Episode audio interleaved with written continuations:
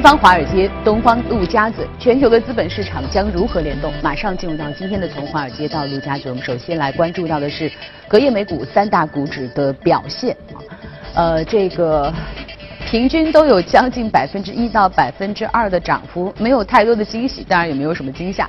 那我们来连线一下一财驻纽交所记者葛尔，看看他有哪些最新的消息可以带给我们。葛尔你好。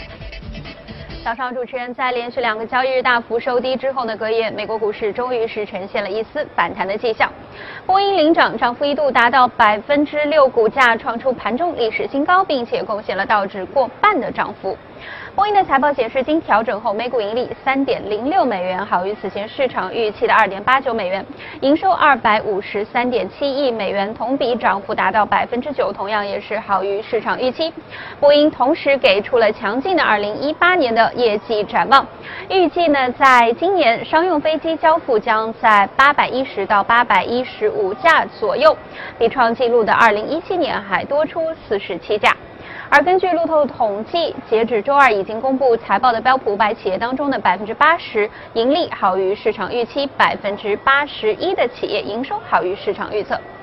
隔夜，美联储结束了为期两天的公开市场委员会会议，一如市场预期，维持当前利率区间不变。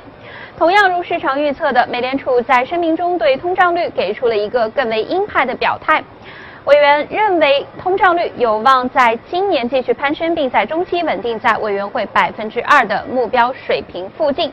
这也是美联储主席耶伦主持的最后一场议息会议。自耶伦二零一四年二月执掌美联储以来呢，总共加息次数达到五次，联邦基准利率区间从最初的零至百分之零点二五上调至目前的百分之一点二五至百分之一点五区间。在此期间呢，道琼斯工业平均指数累计涨幅达到百分之七十。新增就业岗位九百七十万，失业率回落一点四个百分点，美国 GDP 增速达到百分之二点五。但同样也是在这一时间，美国十年期收益率低开高走，重新又回到了四年前百分之二点七的水平附近。通胀率百分之一点五，长期低于美联储所设定的百分之二的目标。这一迷之通胀率也将成为新任美联储主席面临的首要的挑战。耶伦将会在本周六正式离职，而现任美联储理事鲍威尔将会在周一宣誓就职，成为新一任的美联储主席。主持人，好的，谢谢格沃尔。我们看到美股已经收复了连续两日的巨幅的下跌，而隔夜的欧洲三大股指呢，则是涨跌互现。法国 CAC 上涨百分之零点一五，英国富时则是下跌了百分之零点七二。背后有哪些值得我们关注的消息？马上连线到的是一财驻伦敦记者薛教，薛教你好。好的，主持人，周三欧洲股市在小幅的高开后波动较小，市场静待美联储议息会议前表现的较为谨慎。截至收盘，欧洲斯托克六百指数下跌约百分之零点一七，报三九五点四六。一月份该指数整体走高约百分之一点六，连续第二个月上涨。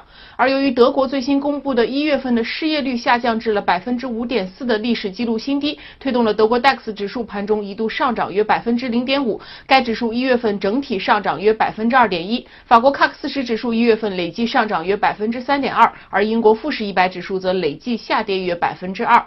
周三，英国首相特蕾莎梅在抵达了此次访华的第一站武汉时表示，教育合作是英方关注的重点。据英国媒体报道称，梅宣布了一系列与中国在教育领域的合作项目，包括将此前已经展开的双方数学老师的交换计划进一步拓展至2020年，在未来两年内继续派遣200名英国的数学老师来华交流学习。中英双方在学前教育方面共同启动人员培训，以及在中国进一步的推动英语教学。等，预计这些项目将为英国方面创造八百个就业机会，创造价值约五点五亿英镑。此外，美表示，此次与中方新签署的商业交易规模总计将达到九十亿英镑。此外，昨天来自英国的渣打银行获批了境外非金融企业熊猫债主承销商资格，成为继英国汇丰之后第二家获得这一牌照的外资银行。主持人，好的，谢谢薛娇。新任的特朗普发布了他上任之后的首份国情咨文，而他也将基建计划提上了议程，引起了各方的关注。那么，到底这份基建计划会对2018年的美国经济，甚至全球的经济以及资本市场带来怎样的影响？马上进入到今天的全球关注。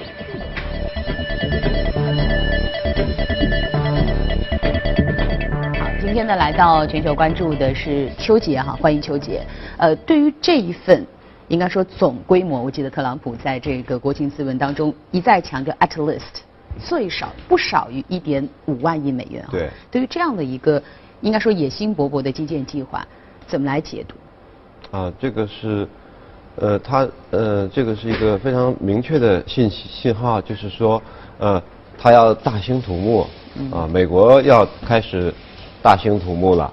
那么，而且这个基建计划的规模，呃，至少一点五万亿呢，其实大大超出原先这个一万亿的呃这种计划的规模了。嗯。啊，就等于增加了百分之五十。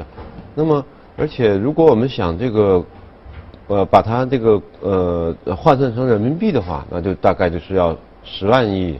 多一些的这个人民币啊，那么就相当于在未来十年平均每年一万亿人民币的基础设施，至少这么多的这个这个基础设施的投入。嗯。那么，呃，这个规模还是很大的。说到这个，其实我们也想起来之前的这个四万亿哈。哎，那等于就是说，它是我们之前的整个的这个计划的二点五倍。对。嗯。可能还要多一点。它可能产生的影响，会是我们当年的整个这个刺激计划的二点五倍吗？对于美国经济的影响？呃，呃这个不好说，但是呢，它很明显，它能极大的呃提高就业，啊，它可能要增加上百万个岗位，啊，因为美国的就业参与率虽然呃失业率的数据还不错，那历史的低位，但是因为参与率低，大概可能参与率也就百分之呃六十六十多一点啊，就是说一百个人里边能工作的，我只有六十个人去工作。四十个人在家里啊，等政府的各方面的救济，啊，那他这样的话，他可能劳动力就不够，不够的话，可能这四十个人在家里的，可能出来十个人去上班，啊，开始工作，这样就不用领政府的救济了。所以从这个角度上来讲是非常好。另外一个，对于呃他的这个传统的行业，比如建材啊，还有那个呃像卡特彼勒这样的建筑机械。啊，都是呃比较长期的大的利好。嗯嗯，这是相关板块的影响。同时，你刚才说到了，如果说呃因为这个基建计划可以去创造接近百万的这样的一个就业的机会，会，有很多的人会从家里走出来，然后去市场上去找一份工作。那么，对于美国的这个通胀，是不是也会带来一个正面的作用？呃，绝对的，这个因为它通胀确实是很难起来哈，这到到现在那么多年都起不来。那如果呃基建呃这么大的计划实施下去的话，这个对通胀还是有好处的啊，还是有好处的。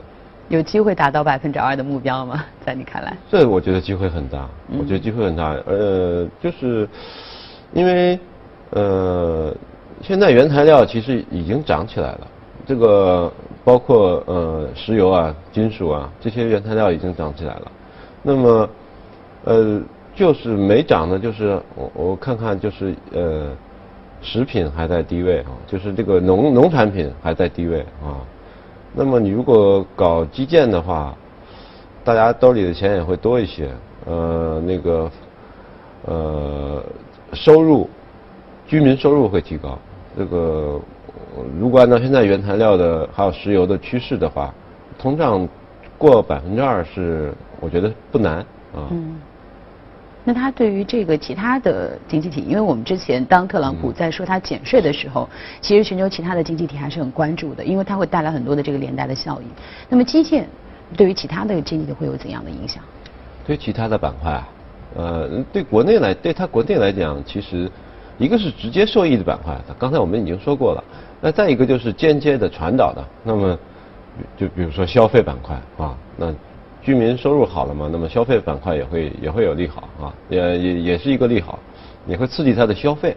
呃，还有一些就是说呃，这个，但我觉得呃，特别大的好处可能还是在资本市场，嗯，还是对于这个股，嗯，对于这个美股的支撑，嗯，就是。它可能要创纪录的牛市，牛市这样延续下去啊。其实我刚才问的是对其他的经济体哈，但是呢，这个邱杰先回答了其他的板块，我觉得也 OK。那么呃，同样的刚才这个问题，我想请邱杰再回答一下，就是说除了对于美国的经济来说，对于其他的经济体会有怎样的影响呢？对其他经济体啊，呃，也是有好处的，因为它嗯，现在来讲，如果按照现在来讲。它很多其实建筑的材料啊，有一些，比如像隔热啊、绝缘啊那些板啊，什么那种墙板啊什么的，住宅的商用的，其实有好多是从国外进口的，就包括我们中国进口的，是吧？包括木质地板啊，这个很多都是从咱们中国进口的，木头是从北美过来的。他们那些像钢筋水泥什么的呢？呃，钢铁、水泥，钢铁其实它进口的也不呃也不少，所以它现在不是有一些措施嘛，就针对我们的一些钢铁的产品。呃，那么有还有就是呃水泥的话，这个还是他们本地为主，还是本地为主，因为水泥它有一个地域辐射的问题。嗯嗯。你如果运的运输距离太远的话，不太高了。对对。不合算哈。对水泥，水泥跑跑呃跑在外边。但它毕竟还是有一些，呃，比如说墙体的这个材料啊，建筑材料啊，比如说甚至于这个像呃大型的施工机械，其实这个呃也都可也像像我们国家也是也是强项的，也是比较强的啊。我们的三一重工啊，中联重科啊，啊这方面也是比较强的啊。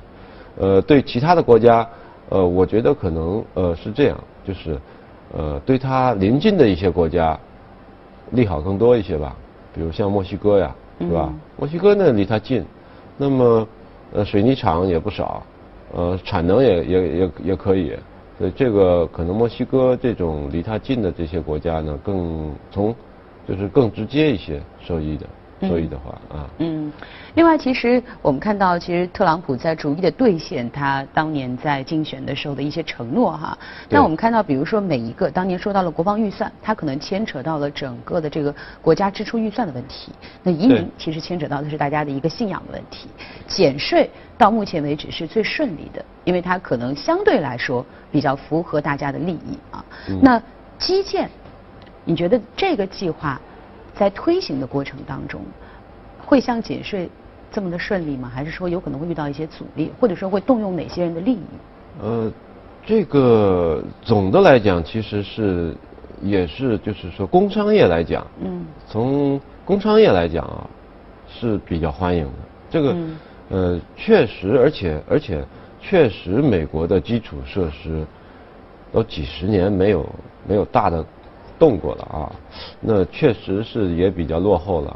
那它很多路啊，确实需要需要来花钱重新好好弄一弄。那它那个洲际的这种高速公路系统啊，它很多机场啊，就是很多大的都市的机场啊，确实如果跟别的国家比，包括跟我们比，确实有落后的地方。就是它确实有实际需要。再一个，它对工商业来讲也是比较受欢迎的。那么。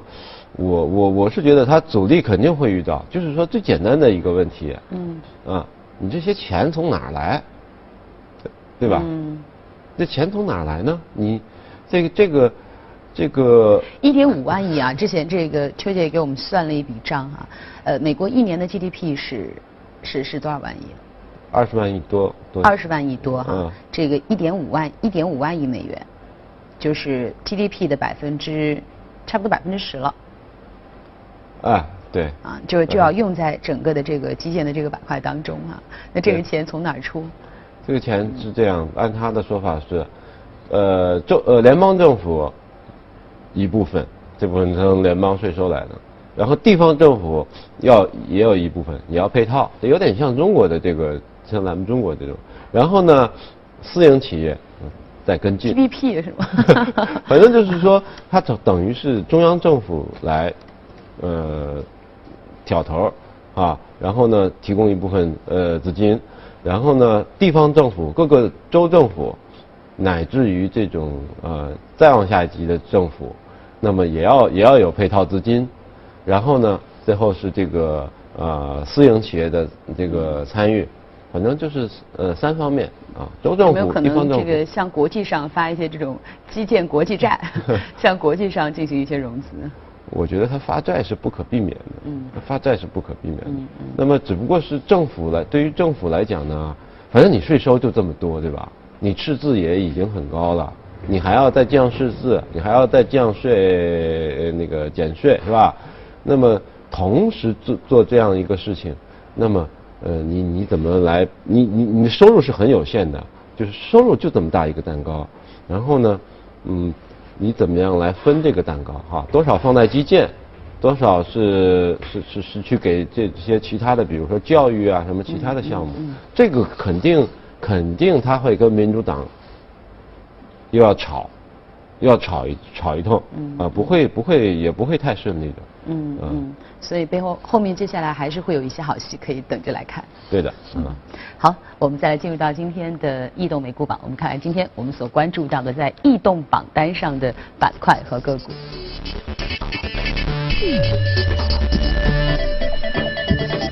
呃，首先呢，在这个板块方面啊，今天涨幅比较靠前的包括了联合大企业、公共事业、科技金融和基础材料。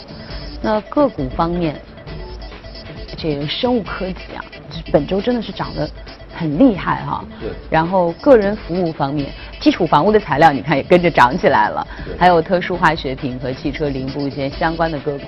那今天呢，我们所要关注到的这只异动美股哈，必能宝商用机上涨了百分之十二点二零，股价其实并不是很高，十四点一六。这是一只什么样的？这是一家什么样的公司？是这样，就是邮局啊。他他是做我商业机器，他其实做的是邮件，传统的啊，信件，咱们寄的信啊，还有那些包裹，邮件的处理系统、处理设备。这家美国的公司还是？美国的公司。美国的公司。呃，这个比较很有历史的，它总部在那个康涅狄格那边，然后早先是非常有影响力的一家公司，那么随着互联网的出现，呃，大家可以想啊。它它的系统全是卖给邮局啊，还有大的企业，那些呃呃信件包裹收发室啊，什么这些处理啊，比如说分拣啊，对对对对，我们这边的邮局可能也有用他们类似的产品。那么随着互联网什么电子邮件的这个兴起，它这个业务就就越来越越开始往下走了啊。那么呃，它呃，而且股价确实也是呃，一个季度不如一个季度，嗯，都是在跌的，真的是不高。对，嗯那么它现在的市值才二十，不到三十亿美元，然后销售额蛮多的，销售额还能在三十多亿美元，销售额比那个什么要多，市值还要高，对比那个它的市值要高很多，但还是不行，但主要是因为它过去的四五个季报，每个季报都是呃月呃一季不如一季，一季不如。直到昨天，他公布了四季报，四季报它是超出预期了，然后呢，呃，有一个大的涨幅，啊，都排在了就是涨幅榜的前面，呃，另外一个其实这个并不是它，我觉得它的一个它背后的一个主要原因，主要原因是是一月十一号的时候，一月十一号的时候，它股价有一个往上大的跳涨，这当时那个呃媒体传出来，呃，就是 P E 啊公司，就是这个呃私募股权基金。两家很大的，一个是黑石 （Blackstone），另外一个卡莱尔，啊，呃，呃，有意要就是收购收购它，有意收有。原因是什么呢？呃，这背后的原因咱不知道，但是像黑石也好，还有那个卡莱尔也好，他们都是这个领域的专家，他们擅长在呃股价非常低的时候，公司的经营也确实。有一些困难的时候，他们进入收购，然后呢，通过三五年的打理，然后让这个公司有一个从从经营到到它的价值都有一个改变，然后自己留着或者再出手啊，这这这是他们的业务，他们就做这个，就是做这个的。那他们可能可能看到了一些呃比较能够未来转换出来的一一些价值，所以呢。这个事情是正在进行中，所以呢，又配合了昨天发的这个四季报是超预期的，所以我觉得它这个股股价还可以继续往上走一走啊。但是呢，这公司自己也是，也确实是，呃，在努力，过去的十年也是在努力转型，但是不是那么成功。你比如说，它也在往电商方向发展，那它最近还搞了跨境电商，叫 Border Free。跟他的这个原本的业务差的有点远啊。呃，也相关吧，反正都是，嗯，都是呃，像信件和邮呃邮包一样啊，都是有这个呃物流的，都是就是跟物流系统、跟地址，是吧？都有一个每个邮包上都有一个 location，什么这种分拣啊、处理啊，呃，一些商务智能啊，这个呃一些数据啊，这些确实不能说跟它没关系，所以呢，它也在往电商。就电子消费部门这个方向在发展啊，那么呃比较难，因为像亚马逊啊、什么阿里巴巴呀这些巨头已经在那里了，对吗？那么他如果要做做这方面的话，确实是很难的，而且成功概率是很低的。呃，所以但是不管怎么样呢，对他来讲，呃，黑石和卡莱尔有意要把它收购，这个。还是还是对他来讲还是很好，还是个好消息。对啊，很好。好的，那我们也可以后续来关注一下这个收购案件的一个进展的情况哈。那我们来稍事休息一下，稍后我们来。好，以下呢关注一下公司方面的相关消息。辉瑞制药最新的财报显示，公司二零一七财年全年盈利两百一十三点零八亿美元，同比增长百分之一百九十五点三三；营收五百二十五点四六亿美元，同比下降百分之零点五三。公司第四财季盈利一百二十二点七四美元，同比增长百分之一千四百八十三点七四，营收是在一百三十七点零三亿，同比增长百分之零点五六。波音的财报显示，四季度营收两百五十四亿美元，核心每股盈余四点八美元，预计二零一七年全财年核心每股盈余十三点八到十四美元，的都是明显高于预期的。那在业绩报喜同时，公司预计二零一八年总营收将达九百六十亿到九百八十亿美元，经调整的每股收益是在十三点八到十四美元，也是明显超出预期。波音表示呢，今年创纪录的飞机交付将提振现金流，扭转连续两年的收入下跌。受此利好消息影响，波音股价昨天涨幅达到百分之四点九三。最近呢，又有一家华尔街银行由于苹果降低了一季度的产量而降低了对苹果的预期。蒙特利尔银行资本分析部门周三将对苹果股票的评级从跑赢大盘下调到了同大盘持平，原因就是分析苹果一季度销售业绩将低于预期。分析师表示，预计苹果在本周发布财报之后，会对整个市场。带来比较有指导性的目标，与预期收入相比，苹果的实际营收会有大约五十亿到六十亿美元的下调。苹果呢将会在北京时间明天公布去年四季度财报，而最近一个多月时间，苹果股价已经从一百九十九下调到一百六十二美元，跌幅达到百分之三。另外呢，Facebook 周三盘后公布了第四财季的财报，营收一百二十九点七亿美元，净利润四十二点七亿。调整之后，每股收益一点四四美元，税改相关开支二十二点七亿，日活用户十四亿，月活用户二十一点三亿，同比上升百分之十四，符合预期。CEO 扎克伯格表示，去年四季度公司调整了服务，限制了病毒式转播视频，导致每天用户在 Facebook 上花费的时间大约减少了五千万个小时。Facebook 股价盘后一度大跌超过百分之四。另外呢，博通的股价昨天上涨百分之二点九三，报收两百四十八点零三美元。此前呢，这家芯片制造商发布了一份高于预期的盈利展望，预计该公司第一财季调整之后每股盈利达五点一美元，同比增长百分之四十。同时预计公司第一财季营收将处在五十三亿到五十三点五亿美元之间。日前，法国著名的汽车厂商雷诺发布了一款未来概念车，向人们展示了他们对于未来的最新的畅想。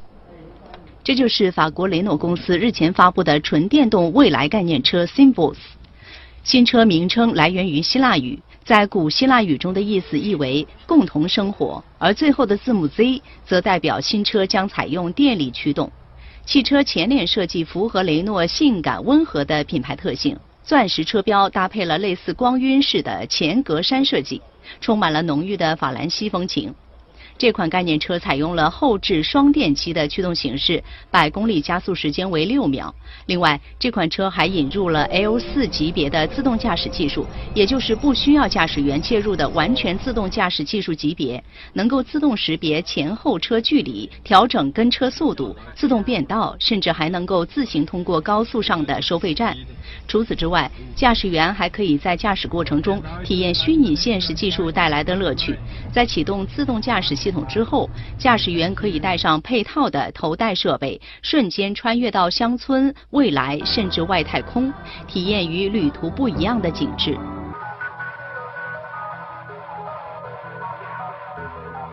I'm inside the car, and I can't see you. Actually, the car is empty, and, uh, and I can't see all the interior.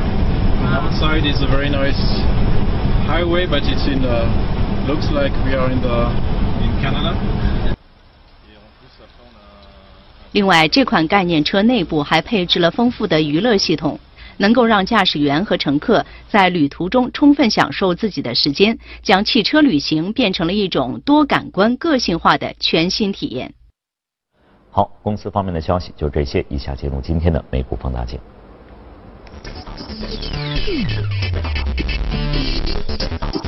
好，欢迎来到我们今天的美股放大镜啊！今天我们在这个板块当中所关注到的这个个股，其实就是就和我们刚才聊到的这个基建的计划有关啊，是一个这个建材工业领域当中的股票，它的名字非常的霸气，叫老鹰建材哈。对。但是有趣的是，为什么昨天我们这个特朗普总统刚刚公布了基建计划，他的股票不涨反跌，跌了百分之四点八呢？可能是因为它前面呃，有可能是因为它估值比较高，啊。你看看这段时间的走势哈，之前走的还不错，之前走还但不错近期好像都在一个下跌的对对对，有点像是这种呃利好，这个 利好出尽的这种感觉嗯嗯啊。嗯那么，呃，但它估它这个股票呢，它估值确实是比较高的。它它股价也很高，一百多。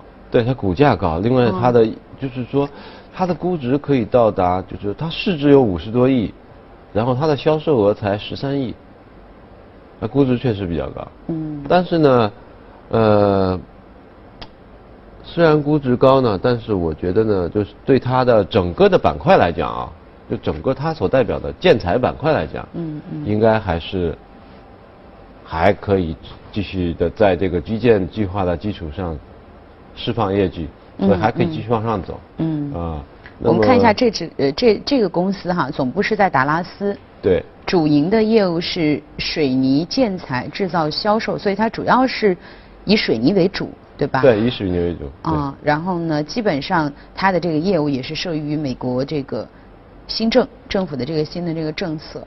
对，嗯它所有的，它还有你看啊，它一个水泥呃石膏，就是墙面装修啊，天花板嗯嗯这个呃用的石膏，嗯还有一个是呃油井，还有那个页岩气井用的那个支撑剂，哦。其实就是用沙子呀什么这些东西，就这个也是它的一个主营业务，所以它呢完全受益于这个美国的这个能源政策，还有这个基建政策。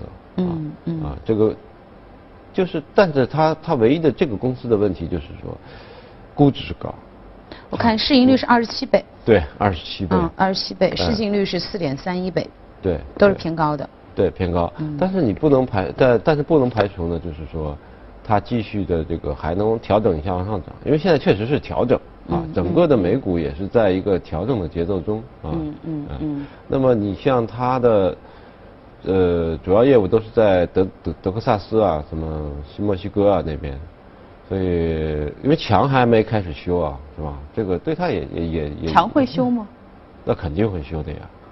那个钱从哪儿来？还是这个问题？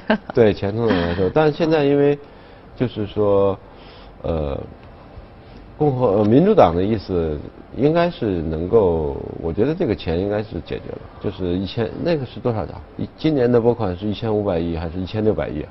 对吧？因为特朗普已经让步了嘛，就是追梦人他已经就是说答应给他们那个美未来的十年之内帮他们解决这个美国公民的问题啊，这个他已经做了做了让步了，所以民主党那边也应该也应该会做出相应的让步。所以他这墙是肯定是修的，嗯啊，这个对于相关的企业板块也还是利好。当然，它不是特别简单的，我们想弄个水泥墙，不是，它那个可能是比较其他的特殊的一些这个建筑材料。嗯，啊反正特朗普也是搞建筑出身的，所以他他一定会有很多招在这方面。对对对，但啊，那个修墙的话是已经有四个公司还是三个公司的样板墙已经已经建好了，就是中标嘛，它它一段一段都是这个投标的嘛啊，先期入围的是呃是十几家，然后现在是到三四家啊，他最后只要这边一一批下来，那边就定型，定型第一段就可以开始修起来了啊，所以这墙是肯定会修的，所以像他这些基建啊，这都是肯定会做的啊。整个这个美国的这个基建的相关的这些板块哈，包括嗯。刚才说的水泥啊、建材什么，嗯。他们整体的这个估值是偏高还是偏低？在目前的一个情况之下，目前的情况下，整体是呃呃，相对于科技股和医疗来讲，那是偏低的。偏低的。对对对所以本身估值就有一定的这个空间。然后如果再带上整个的这个政策的偏向的话，也就是说，可能这几个板块在接下来其实还是比较有期待的。对对，包括卡特彼勒，卡特彼勒，你像他这个就是做这个呃嗯施工机械的，就有点像咱们的这个三一重工。对对对，他的嗯业绩一直都不太好，不太好，不太好。你看现在他这个业绩开始，他开始好起来了，呃，这个很明显，就是在他基建项目还没有开工的时候，已经开始业绩有点有点往上走好的，嗯走好的迹象了。你如果基建项目再跟上来，它的这些机械设备卖卖卖出去的话，是吧？所以这个对它很多的这个板块，呃，都是有直接利好的，都是直接受益的。嗯，也就是说，可能整个从二零一八年的这个美国股市来说，是不是会有点这个脱虚向实的这么一个迹象？就是可能这些科技板块不会有像之前那么大的上涨的空间，但是相对的，我们看到这个基建的板块，这些比较务实一点的这个板块，可能今年会迎来一些春天。呃应该是这样，应该是这样。你看昨天那个 Facebook 它也是股价跌了不少，对吧？就是说，呃，他发现那个人人们花在他这个 Facebook 上的这个时间平均时间在降低嘛在。减少，对，它就像呃我们也一样哈，因为不能总是社交，不能总是玩嘛，对总得对回来做点事儿啊，对对吧？